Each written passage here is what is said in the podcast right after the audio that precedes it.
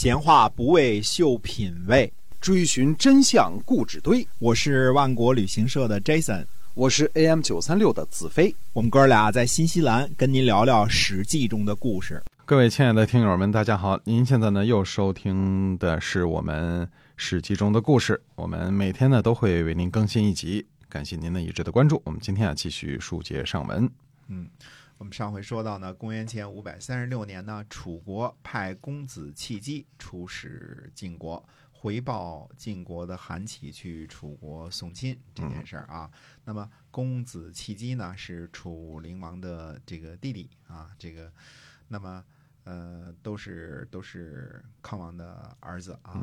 那么郑国的子皮、子产、子大叔陪同郑简公呢一起去扎这个地方呢慰劳。那么我们说郑国这几个卿士呢，一般提的时候，他的次序呢都是提子皮、子产、子大叔这三个，呃，这三个人的位置呢都是这样的。虽然是。子产是执政大臣，这是没错的，因为子皮呢让政给他，所以在提的时候呢都是提子皮、子产、子大叔。这个，呃，子皮呢是相当的这个位高权重的，他应该是也是上卿的这个位置啊。那么子产呢是执政，这是没错的。这个公子弃姬呢，楚国的这位公子弃姬呢就推辞说呢说太隆重了，不敢相见。郑国方面呢一定坚持。呃，公子弃姬呢，才答应相见，但是呃，很恭敬，像拜见楚王一样呢，拜见郑简公，呃，把自己这个八匹乘车的马呀，作为私人觐见的礼物送给了郑简公。嗯，会见子皮呢，就如同见楚国的上卿，送了六匹马的礼物，呃，送了子产呢四匹马，子大叔呢两匹马。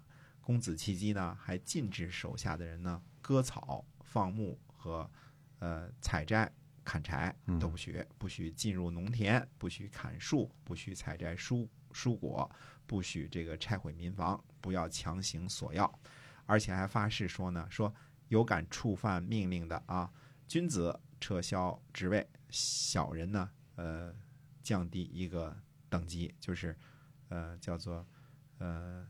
君子毁，小人降，这这是当时的命令发布的啊。君子毁，小人降，那是君子就给你撤销职务了，小人呢再降低一个等级。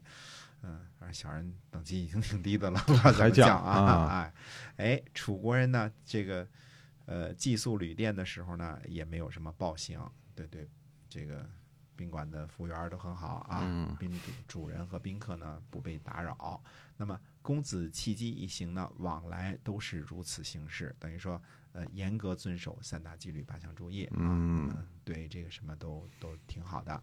那么郑国的三位卿士呢，都看出来说，公子弃姬呢，这是以王的楚王的这个要求呢来要求要求自己。嗯，这个呃，后来我们再说为什么这样啊？那么韩宣子呢去楚国的时候呢，楚国人没有去迎接啊，那么。公子弃机一行人到达晋国国境的时候呢，晋平公呢也不准备派人去迎接，外交对等嘛，对吧？嗯。哎，那么书相说呢，说楚国邪恶，我们正派，干嘛跟楚国学呢？诗经上说呀，啊，耳之教义，呃，民民需效益，呃，根据自己的原则呢行事就好了。嗯。哪里用得着学别人的不正派呢？说匹夫做善事啊，人民都会效仿，何况国君呢？嗯，晋平公呢听了这话很高兴，晋平公悦，然后呢就去派人去迎接了，迎接这个楚国的公子弃姬一行了。哎，那么呃，我们在这个抛开说这个晋国这边很讲理啊，那么说楚国那边怎么样呢？楚国呢发生了一件什么事儿呢？徐国的太子徐仪，这是双立人徐啊，去这个。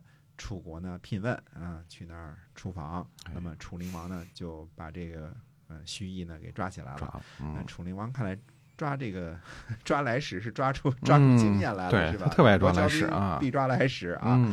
哎，这个后来呢，太子徐仪呢就趁机呢又逃跑了，逃跑回去了。那么楚国呢害怕徐国就此被犯，被背叛啊，就让这个这个呃魏谢带兵呢去讨伐徐国。那么吴国呢，就出兵前来救援，大家看这个啊，这个、嗯这个关系啊。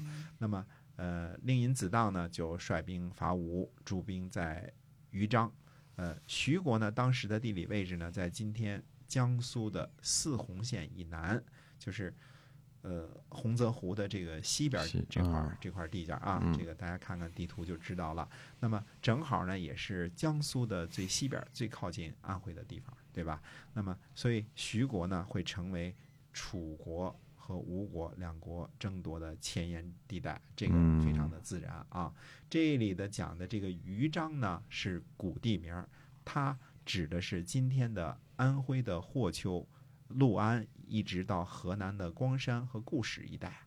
这个嗯呃，豫章呢，就是这个本意就是大木头的意思啊。啊原来我们说这个，呃，记得谁他们家有个家臣，呃，臧家吧，有个家臣自杀的时候就是豫章，嗯，大木头这个这个刺一下就死了，这也是本来的意思。后来到汉朝的时候呢，就设立了豫章郡。豫章郡，豫章郡呢，实际上它的治所呢位于今天的南昌。嗯那么后来呢，豫章才单指这个南南昌一带啊这个后来唐初的时候，王勃《滕王阁序》里边说啊，这个豫章故郡，洪都新府，兴奋仪枕，地接衡庐啊，嗯。这个这是特别有名的一篇啊，《滕王阁序》啊，金三江二带五湖，控蛮荆而引瓯越啊，嗯，这个王勃的这个当中的豫章故郡呢，就是当时指的这个南昌呢，这是无疑了。所以这个时候我们说的这个豫章还不是指南昌呢，它是指的安徽啊、这个这一带啊，到这个河到南，河南这一带，嗯哎，这个正好是这个往东边江苏进兵的这这一路啊。嗯，多说一句啊，哎，多说一句什么呢？中国的所谓的江南三大名楼啊，这个嗯岳阳楼、黄鹤楼和这个滕王阁啊，都是叫做什么呢？楼以诗文传，就是嗯，因为有了诗文，所以才闻名天下的啊。都有特别都有特别著名的这个诗文啊，嗯，对呀、这个这个黄鹤楼因为有有首诗，对吧？嗯岳岳阳楼因为有有个文章啊，哎庆历四年春那个啊。对，那么令尹子当呢，在豫章用兵，自己呢到达了黔西。黔西呢，位于今天安徽亳州的城南啊，这个地方还经常这个出土一些个呃古代的这个这个楚国的钱币啊，叫叫做呃，就是长得这个这个这个尖尖的，像瓜子儿瓜子儿似的，叫瓜子儿金啊嗯啊，或者那是楚国的，哎，或者叫呃，叫做这个这个像蚂蚁的这个鼻子，或者叫鬼脸金啊，啊，这这这些东西啊，这个嗯呃，黔西这个地方呢，好多事情，后来我们会会会讲啊，他在今天的安徽亳州的城南，嗯吴国人呢在中房打败了楚国的军队，抓获了楚国的。